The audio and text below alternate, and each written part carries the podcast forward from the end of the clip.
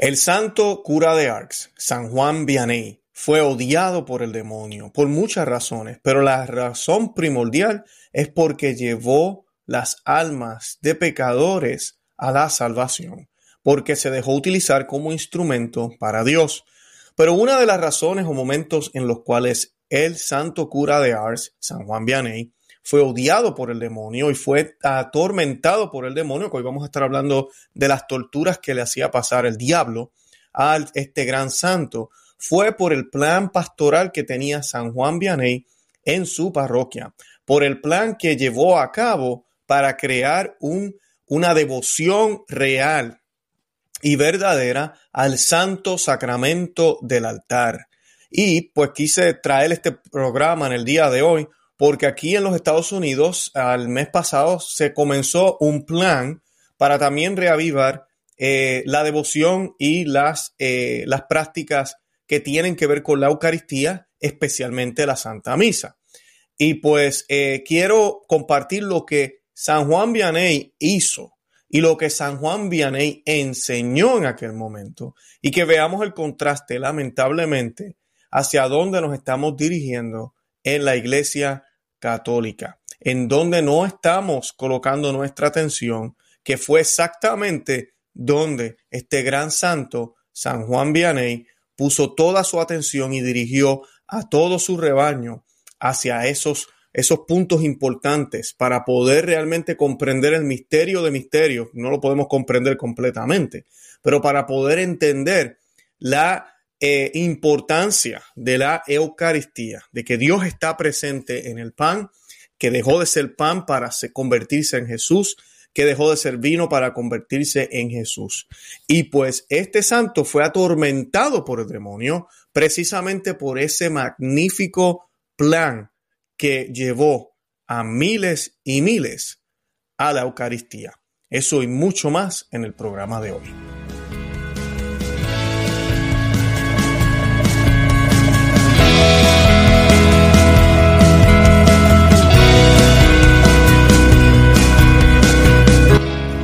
Bienvenidos a Conoce, Ama y Vive tu Fe. Este es el programa donde compartimos el Evangelio y profundizamos en las bellezas y riquezas de nuestra fe católica. Les habla su amigo y hermano Luis Román y quisiera recordarles que no podemos amar lo que no conocemos y que solo vivimos lo que amamos. Y en el día de hoy vamos a estar hablando de este gran santo, uno de mis favoritos, eh, San Juan eh, María Vianney o el Santo Cura de Ars eh, el cual y tiene una historia espectacular. Yo no voy a tocar la historia de él completa hoy, no la vamos a dialogar, pero sí voy a compartir unos episodios de, él, de su vida privada, pero palabras de él que, que él le dejó saber a unos compañeros y también a, a su confesor sobre las torturas que el demonio le hacía pasar. Y vamos a, a ver cuáles eran las causas y una de ellas eh, además de querer llevar las almas hacia Cristo, hacia Dios.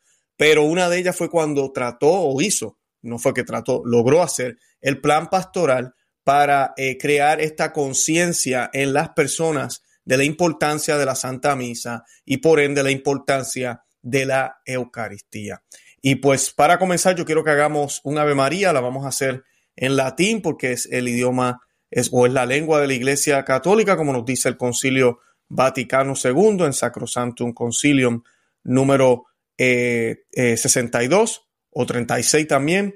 Y pues esta oración la vamos a hacer in nomine Patris et Fili Spiritus Santi. Amén. Ave María, gracia plena, Dominus tecum, benedicta tu in mulieribus, et benedictus frutus ventris tui, Jesus. Santa María, Mater Dei, ora pro nobis peccatoribus, nunca in hora mortis nostrae. Amén. In nomine Patris et Filii Spiritus Santi. Amén. Bendito sea Dios. Bueno, y estamos listos para comenzar. Y pues el santo cura de Ar fue torturado eh, por el demonio. Eh, pero una de las causas que causó esto fue el hecho de una renovación eucarística que él hizo. El demonio, una de las cosas que más detesta de la Iglesia Católica es obviamente la Eucaristía y donde único está la Eucaristía es en la Iglesia Católica, nos lo han dicho grandes santos, donde está Jesús en la Eucaristía se encuentra eh, eh, la iglesia de Cristo.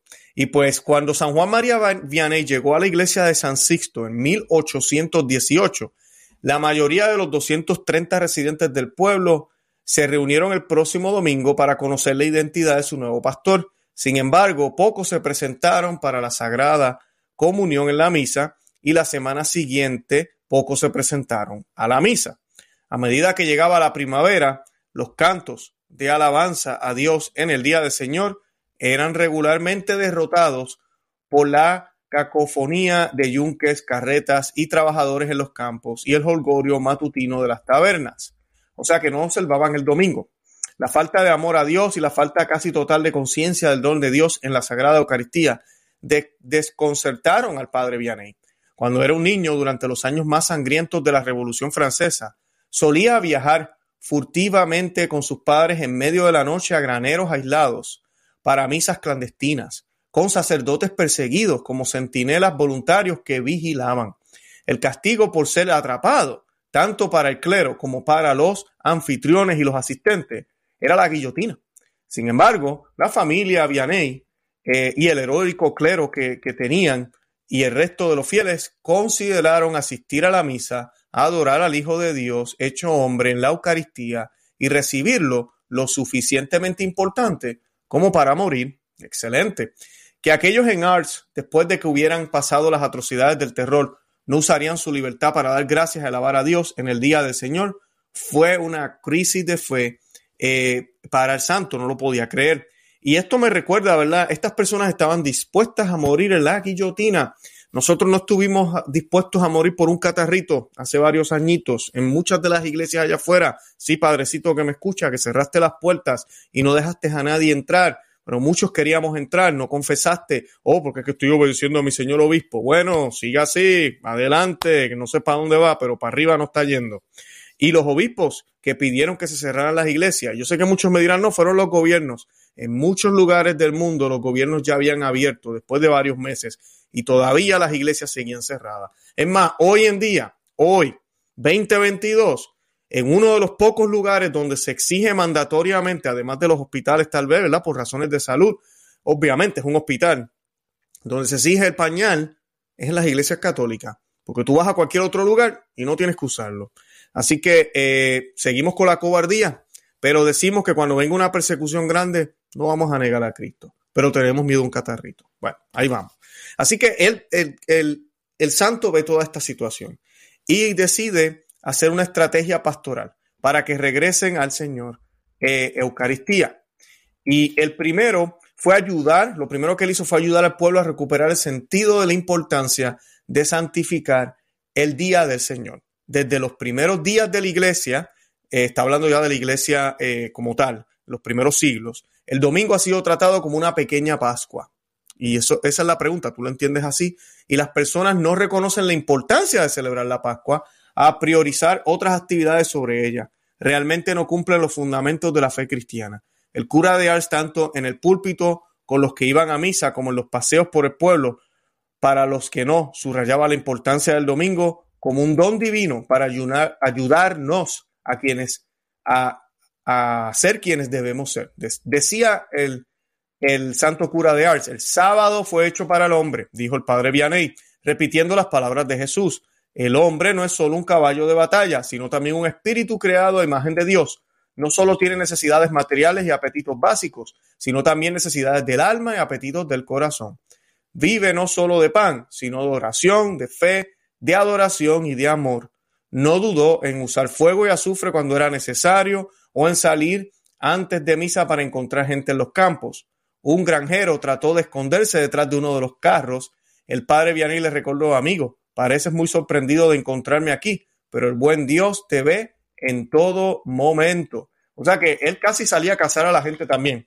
Y esta parte es muy interesante. A veces se nos habla de que debemos traer novedades, buscar formas nuevas, nuevos métodos y estrategias para poder atraer a las personas. Bueno, y lo que hacen es que en vez de salir afuera a traerlos a lo que nunca debe cambiar, que es la palabra de Dios, vamos a cambiar la palabra de Dios a ver si ellos llegan. Y destruimos lo, lo que tenemos ya y los que están aquí. Y los que están allá afuera, adivina qué, no se acercan ni se acercarán, porque se percibe que no es real, que no es verdad. Y con esta lucha, el enemigo no podía soportar las innumerables conversiones de los penitentes y resentido de que esas almas fueran arrebatadas de su poder, estaba tratando por todos los medios para disuadir al, santo Vianney de su extraordinario amor por los pecadores, pero su fe en nuestro Señor lo selló y fue como un muro de defensa. Quiero leerles un pasaje de las Sagradas Escrituras, vamos a leer ahorita de Efesios 6, eh, versículos 11 al 12 que dice lo siguiente, dice, revestidos de la armadura de Dios para resistir las asechanzas del diablo, porque nuestra lucha de hecho no es en contra de carne y sangre, sino contra principados, contra potestades, contra dominaciones del mundo de las tinieblas, de los espíritus de maldad, contra las regiones celestes, o ya las regiones celestes. De 1824 a 1858, que fue exactamente más o menos este periodo que él está implementando esta renovación eucarística o este eh, afán de enseñarle al pueblo de Vianney que tienen que estar de cerca a Cristo Eucaristía. El cura de Ars será presa de obsesiones externas del maligno. Las luchas del santo Vianney con el diablo ayudaron a hacer más viva y desinteresada su caridad. El pobre cura sentía cada noche que rasgaban la ropa de su cama. Esta mala broma duró un poco de tiempo y puesto que él no era un tonto, apenas prestaba, apenas prestaba atención a cosas extraordinarias. Y eso es importante, a veces le damos mucha, eh, como que andamos buscando y eso lo puede utilizar el demonio. Eh, podía oír en el silencio de la noche gritando y golpeando a muchos murciélagos en la entrada en el patio de la casa parroquial mientras que se oía como un rugido sordo de trueno, como el ruido de varios coches o ruidos como hojas de cuchillos que hacían rápidos y fastidiosos ruidos. Eh, fue una pelea de verdad y para soportarla el santo no tenía otro recurso que su paciencia y oraciones. A veces, esto lo dijo el padre, el santo cura de Ars, a veces le dijo a su confesor, ¿quién le, quien le preguntó cómo repelió los ataques, y él le responde, apelo al buen Señor, hago la señal de la cruz y dirijo unas palabras de desprecio hacia el diablo. Por otra parte, me, me di cuenta de que el ruido era más fuerte y los ataques más insistentes, cuando el día siguiente debía acercarme al gran pecador. Al principio tenía miedo, confió a, a Monseñor Mermot, uno de sus amigos y penitentes más fieles. Yo no sabía lo que era, pero ahora estoy feliz, porque eso quería decir que la pesca del día siguiente sería siempre excelente. El diablo me ha, molestado mucho esta noche. Mañana habrá una gran cantidad de personas. Bendito sea Dios, ¿no? Esa es la actitud, ¿verdad? Cuando vemos que se hace difícil a veces, eh, posiblemente debemos tomarlo como una señal de que lo que viene es bueno y el demonio lo sabe. Entonces debemos que perseverar, debemos persistir, que es exactamente lo que estaba haciendo el santo cura de Arx. Entonces dice él que me quedaba en un pobre colchón eh, tratando de descansar. Por fin, estas son las palabras de Santo Cura de Ar. Por fin estaba a punto de dormirme. De repente, era sacudido, arrancado de mi sueño, por los gritos de recuerdo sombrío, por golpes tremendos. Era como si un martillo rompiera a través de la puerta de la rectoría. Inmediatamente, sin que se moviera el picaporte de la puerta, el cura de Ar se daba cuenta con horror que tenía cerca al demonio. Yo no le pedía entrar, dijo el santo Vianney, entre bromas y, y molesto, pero él igual entraba. Así mismo es.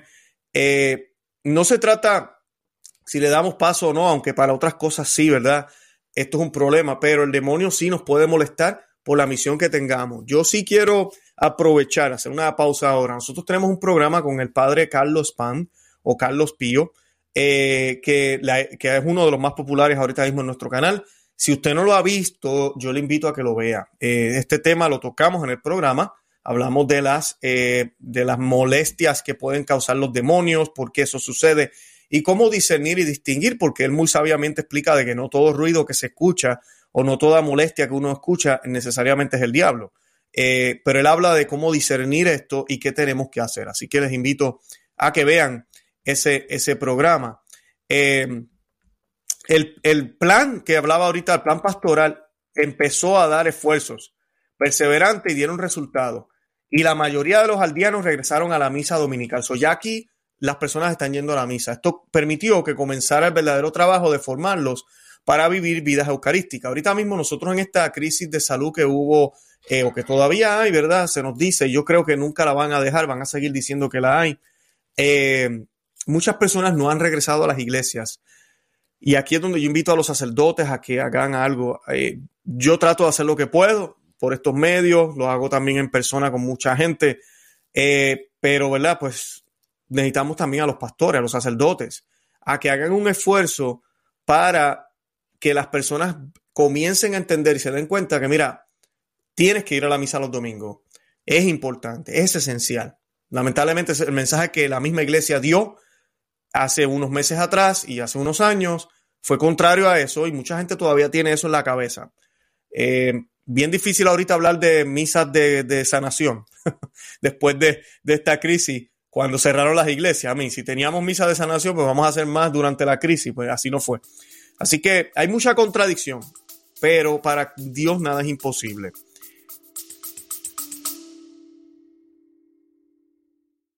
Hola, es Arelis. Gracias por escucharme. Bienvenida a mi podcast Mentalidad de Girasol. Este podcast es un viaje, un viaje que te va a ayudar a ti y que me va a ayudar a mí. Espero crear una gran comunidad y espero que con mis vivencias y experiencias, mis desaciertos y aciertos y mi luz y oscuridad, yo pueda hacerte entender que no estás sola. Yo voy a ti, yo voy a mí, no te quites.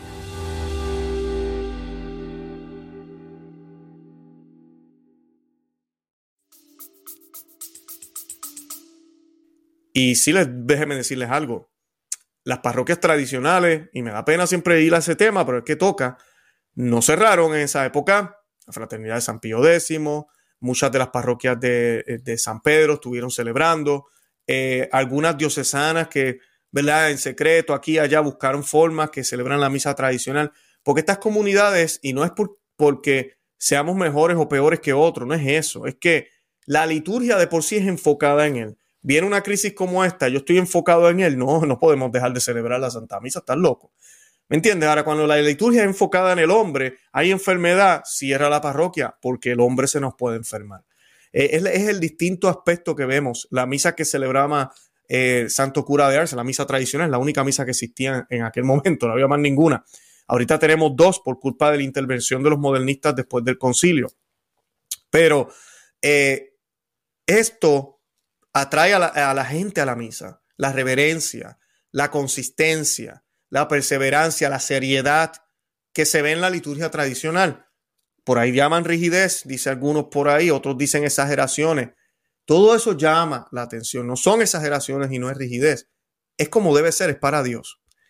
Pues el segundo paso que hace Santo Cura de Arx, a pesar de todas las torturas que el demonio le estaba dando, fue enseñarle lo que realmente es la misa. Dijo el santo cura de Arce a la gente, asistir a misa es la acción más grande que podemos hacer. Escuchen esto.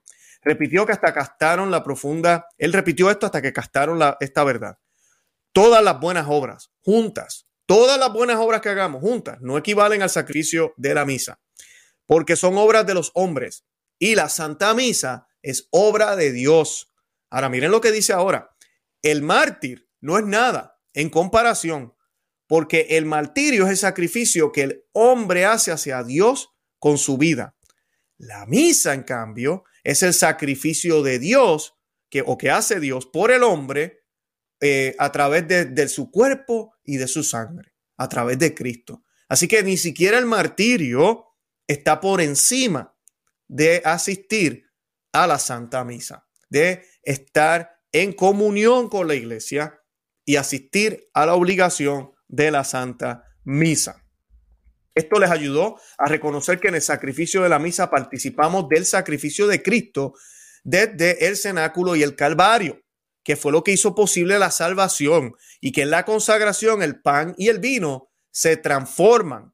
No es que está ahí presente, no es que hay eh, ambas cosas, pan y Jesús, no, deja de ser pan, deja de ser vino para convertirse en la real, verdadera y sustancialmente presencia de Jesucristo en esas especies, que se entrega primero por nosotros a Dios, ¿verdad? Para pagar por las culpas, para eh, detener el castigo que nos merecemos.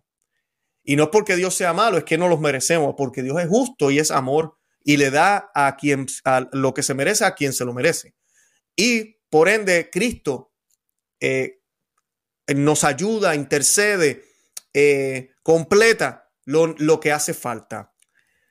La lengua del sacerdote, decía San Juan María Vianney, la lengua del sacerdote y un pedazo de pan hacen a Dios. Él dijo, eso es más que crear el mundo. ¡Wow! ¡Wow! Cuando usted va a la misa, ¿usted se siente así? ¿Se siente de esa manera? ¿Se siente de esa manera que lo que está sucediendo en el altar es mucho más grande que la misma creación? ¿Que los mismos confines del universo? ¿Que a través de la lengua del sacerdote y un pedazo de pan hacen presente a Dios? Dios se hace presente, Dios mismo, porque es su voluntad. Si lo viéramos así, recibiríamos al Señor no tan solo de rodillas y en la boca, con rostro en el suelo, con rostro en el suelo. Obviamente tengo que levantarme para poderlo recibir en la boca, pero en la mano, de pie, en, en maones, en ropa apretada, enseñando, saludando al de al lado, con la musiquita. No, no lo podemos hacer así. No lo podemos hacer así si entendiéramos estas realidades.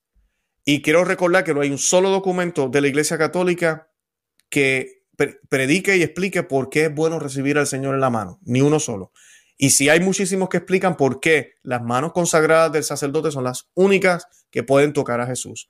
También eh, la ley actual de la iglesia dice claramente que sí, se han hecho las excepciones, si está aprobado por los obispos de la conferencia episcopal, de quien quiera recibirlo en la mano lo puede recibir, pero que, que la manera que se debe hacer y quien quiera recibirlo de la boca y de rodillas o de pie, pero en la boca debe recibirlo. Cualquiera de las tres, de rodillas y en la boca, de pie y en la boca, no se le debe negar. Esto fue un documento, Redención y Sacramento, firmado por el Papa Juan Pablo II. Es el, único, el último documento en términos de ley, de orden en la Iglesia Católica que habla de la distribución de la Eucaristía. Está vigente. Y todo el mundo allá afuera lo está desobedeciendo. Porque supuestamente son más obedientes. ¿Obedientes a qué y a quién? Esa debería ser la pregunta. Estos sacerdotes vestidos de, o lobos vestidos de oveja. Como decía ahorita, durante todo esto fue una pelea horrible. Eh, cuando el demonio se presentaba, como decía Santo Cura de Arts, él no lo invitaba a entrar, pero entraba. ¿Y saben qué sucedía? Y esto era, cuando yo pienso en esto, a mí se me erizan, eh, eh, se me eriza la piel porque dice sillas volcadas, sacudían la habitación con muebles pesados, gritaban con voz aterradora, Vianey, Vianey, mangia patate, ah, que no estás muerto todavía, un día voy a tenerte. O oh, bien, emitía gritos de animales, imitando los gruñidos de un oso, el llanto de un perro, y se arrojaba en las cubiertas de la cama, agitándolas furiosamente. El diablo imitaba el sonido de un martillo sobre unos clavos contra el suelo y atado un barril con aros de hierro. Tocaba un tambor en la mesa, la chimenea, cantaba con una voz aguda y el cura en repetidas ocasiones sintió una mano que le tocó la cara o como ratones que corrían por todo su cuerpo. Una noche oyó un ruido como en un enjambre de abejas. Se levantó, encendió la vela, se fue a hacer un lado las cortinas para ahuyentarles, pero no vio absolutamente nada. Otra vez el diablo trató de arrojarlo de la cama, tirando del, del colchón en el dormitorio al sentir el vuelo de los murciélagos que bordeaban las vigas sucias. Se agarraba a los cubrecamas.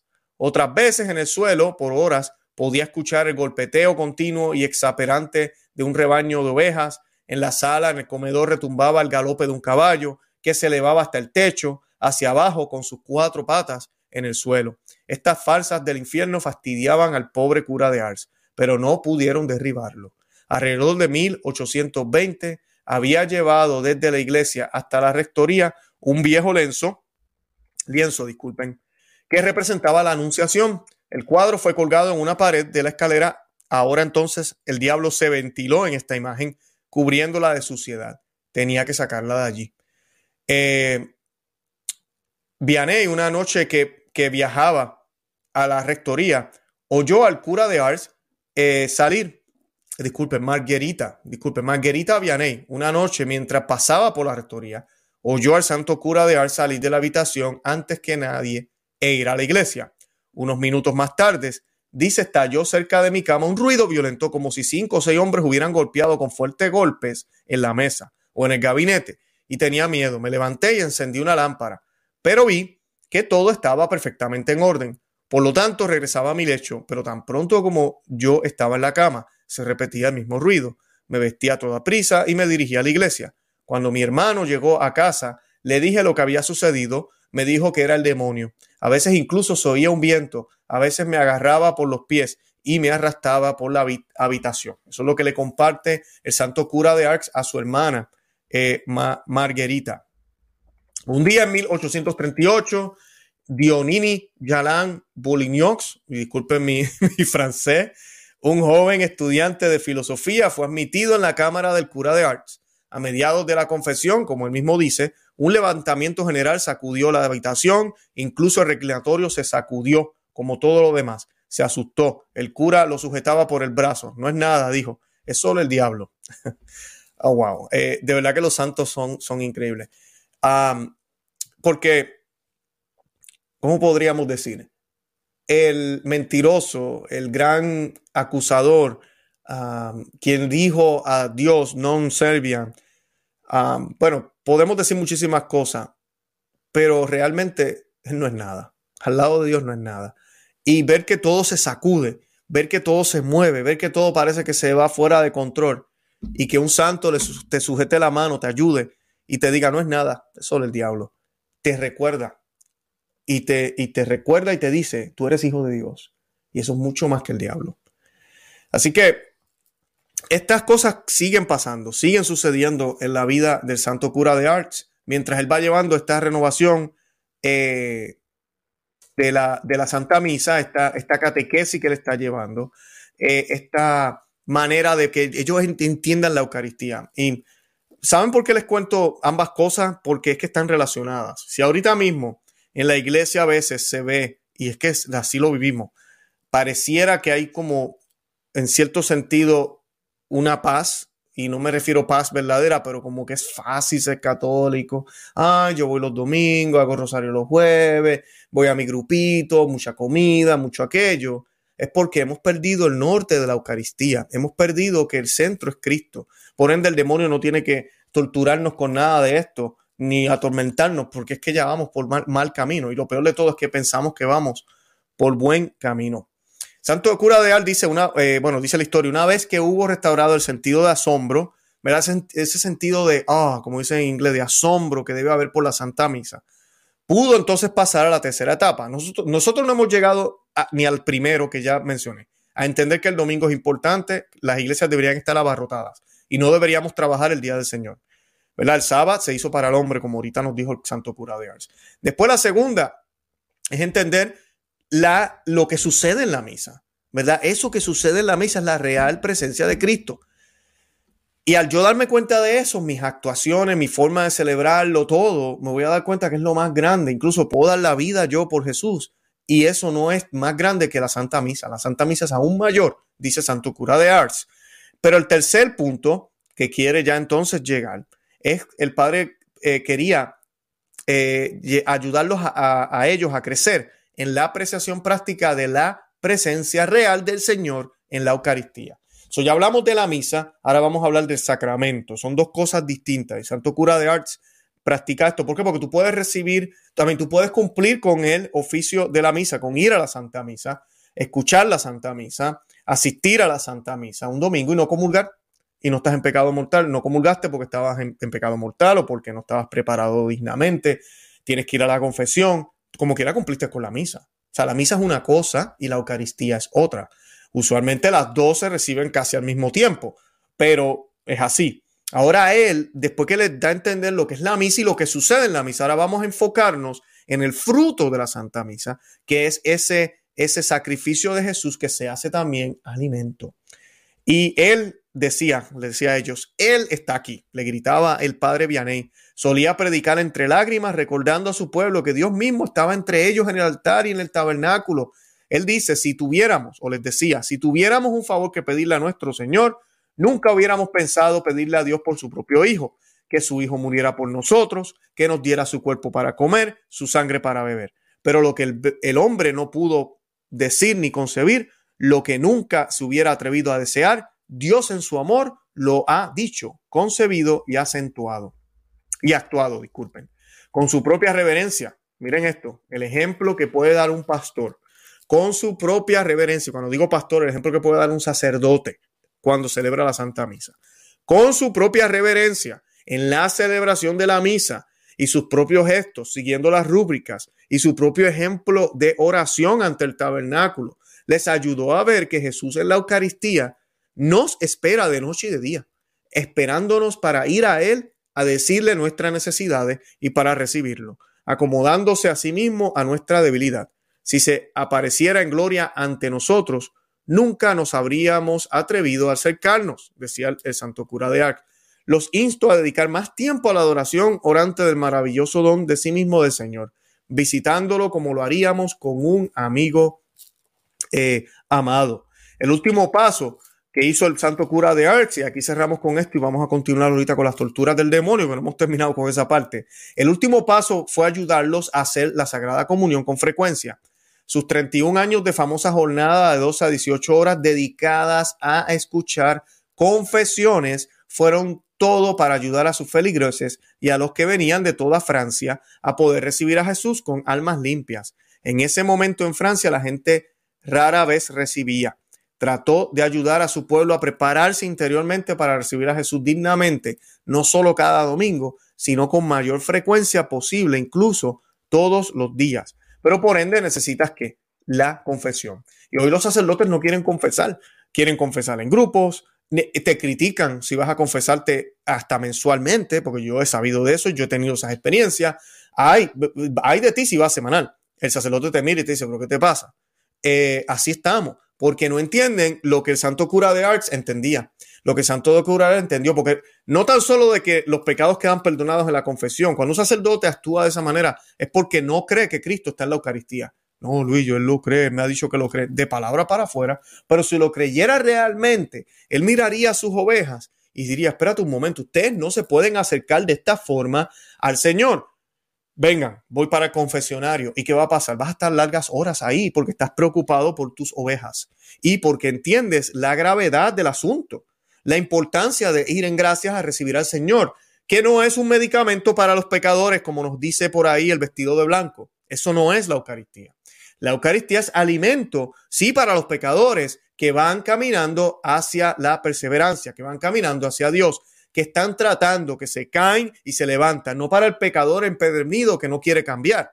Para ese pecador empedernido nos dice San Pablo, y yo prefiero creerle a San Pablo que el actual hombre que está sentado en la silla de San Pedro, nos dice que el que come y bebe indignamente los sagrados misterios, come y bebe su propia condena. Así que no siempre es alimento, no siempre nos quita los pecados. Eso es falso. Así que cuidado con estos modernistas. Esa no es la verdadera teología católica dada por los apóstoles y predicada hasta, hasta siempre, porque ahí está. Pero en 1960, por ahí, estos modernistas ahora ocupan las sillas más importantes y llevan décadas hablándonos un falso evangelio. Entonces tenemos que darnos cuenta que eso está mal y mirar lo que Santo Cura de Ars hacía, porque si era alimento para cualquier pecador, pues para que la confesión, vengan, vengan, vengan, comulguen, comulguen, comulguen, que van a salir limpios de aquí. No, tenemos que ir preparados primero. Y el Santo Cura de Ars, con su ejemplo, no solo la reverencia y todo lo que hacía también, que es importantísimo en la liturgia, pero también con su ejemplo, al darse de esta manera por horas a, sus ovejas, les da a entender que sí, esto es cierto, esto no es mentira. Tenemos que estar en gracia, tenemos que estar bien para poder recibir al Señor. Decía eh, el santo cura de Ar, junto a este sacramento somos como quien muere de sed junto a un río. Solo necesita agachar la cabeza para beber o como un pobre junto a un cofre del tesoro, cuando todo lo que se necesita es extender la mano. La Eucaristía subrayó es el agua viva que brota para la vida eterna y el mayor tesoro del mundo. Le dijo a su pueblo que si se comunicaban más seguido con más amor serían santos. Les transmitió su propio asombro por lo que sucede en la Sagrada Comunión. Dios se entrega a vosotros, Él se hace uno contigo, decía el santo cura de Ar. No podrían vivir, sino que morirían de amor. Y así instó a su pueblo, venir a comulgar, venir a Jesús, venir a vivir de Él, para vivir por Él. Después de años de paciente trabajo y oración por la conversión de su pueblo, San Juan Vianel finalmente se regocijó de que todos los días a las 7 de la mañana en su parroquia estuviera llena de católicos que recibirían al Señor como la fuente, cumbre, raíz y centro y tesoro de su vida. Los peregrinos de Ars pronto comenzaron a asombrarse no solo con el santo cura de Ars, sino también con los santos católicos de Ars, porque obviamente salen frutos, vienen los frutos. Eh, y pues este es un ejemplo de lo que tal vez deberíamos estar haciendo, tanto que se habla de renovación, de que tenemos que volver a educar a la gente, pero no damos ejemplo. No damos ejemplo. Era el 23 de febrero de 1857. Esa mañana San Juan Vianney había comenzado a confesar, como les mencionaba. Unos minutos antes de las 7, las personas que pasaron por la vicaría vieron llamas que salían de la habitación, fuego, de la habitación de Santo Cura. Corrieron a avisarle cuando se encontraban, cuando se encontraban por el confesionario para ir a celebrar la misa. El cura le entregó la llave para que fueran a apagarlo y respondió con calma, qué villano demonio. Las obsesiones diabólicas disminuyen en número e intensidad, más cada vez que cuando el santo se empezó a envejecer.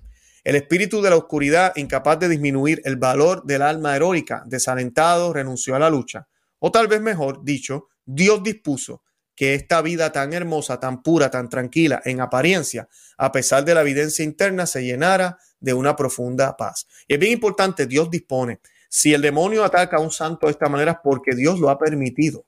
Eh, ¿Para qué? Para que sea el santo sea aún mayor, eh, exprese su santidad aún mayor, aún más, para que pueda la gloria de Dios se vea, para recordarnos y recordarle al santo también cuán débil somos y cuánto nos odia el demonio y contra quién son estas batallas. Que como decía ahorita con la lectura que leímos eh, al principio de la historia, esta lucha es contra poderes, no contra carnes, ni contra eh, sangre, es contra potestades espirituales. Desde 1855 hasta su muerte, don Vianney o San Juan Vianney no fue tan atormentado por el diablo durante la noche. El sueño seguía siendo muy difícil, aunque se detuvieron los ataques. Lo cogió una tos persistente que era suficiente para mantenerlo despierto. Esto no le impide, sin embargo, su rendimiento sin fin para el ministerio de la confesión. Dice él, mientras yo pueda dormir una hora o media hora durante el día, dijo, me gustaría comenzar mi trabajo. Esta hora o esta media hora se la pasaba en su habitación, justo después del almuerzo, acostado en el colchón tratando de conciliar el sueño. Pero incluso esos breves momentos el demonio aprovechaba a veces para molestarlo. Por último, el maligno nunca regresó y estaba seguro de que San Juan Vianney veía con pesar un alejamiento como compañero. Ni siquiera le preocupaba en su agonía lo que en cambio hizo con otros santos. Incluso antes de terminar su prueba terrenal, el cura de Ars había infligido una derrota final de Satanás. Bendito sea Dios por eso. Así que pidamos por sacerdotes santos, pidamos a Dios que ojalá nos demos cuenta de que todo lo que hacemos como católicos, la liturgia, lo que leemos, lo que vemos, todo debe estar centrado en la Eucaristía. Que el momento más grande y culmen y lo mejor que podemos hacer, ni siquiera el martirio, es la Santa Misa. Por eso es mi, insistencia, por eso yo coloco aquí estas noticias a veces cuando hay abusos litúrgicos, porque si ese es el punto alto, como dice el catecismo de la Iglesia Católica, si eso es lo mejor que podemos entregar, porque es Dios, es el trabajo de Dios, pero yo eh, quiero entrar con Él, ¿verdad? Quiero participar, como nos hablan ahora, con Él, quiero unirme a Él, quiero aplicar lo que Él me da, ¿Cómo lo voy a hacer mediocremente? ¿Cómo voy a llevarme mi ropa de playa? ¿Cómo voy a hablar un lenguaje que no debería estar hablando o cualquier tipo de música? Cuando la iglesia por dos mil años ha desarrollado una manera casi perfecta de hacerlo y no había necesidad de cambiarlo para nada. Así que volvamos a lo que es católico, volvamos a lo que es tradicional, enfoquémonos en Jesucristo para que sea Él quien nos salve para que sea Él quien nos redima, para que sea Él quien nos lleve a Dios, que nos lleve al cielo. Porque al final del día eso es lo que importa. Queremos ser santos. ¿Y cómo somos santos? Amando a Dios sobre todas las cosas y al prójimo como a nosotros mismos. Yo los invito a que se suscriban aquí al canal a Conoce, Ama y Vive tu Fe. Que vean los programas que les mencioné, el del padre eh, Carlos Pan, que estamos, eh, tenemos en, el canal, eh, que no se, lo, no se pierdan ese programa. También los invito a que eh, se suscriban a nuestro segundo canal, Perspectiva Católica con Luis Román. Nos encontramos en todos los medios sociales por Conoce, Ama y Vive tu Fe, en Facebook, en Instagram y en Twitter. Vayan allá y denle me gusta a la página y síganme. Estamos también en Telegram. En esos lugares estoy compartiendo un poquito de otras cosas, pero también les comparto notificaciones para que se enteren cuando un programa es publicado, por si acaso YouTube o alguna otra plataforma no les está diciendo. Y eh, ya dije Telegram y tenemos los miembros cristeros para cualquiera que nos quiera apoyar. Tenemos toda la información en la descripción del programa. Y nada, de verdad que los amo en el amor de Cristo. Y Santa María, ora pro nobis, que Dios me los bendiga. Bye bye.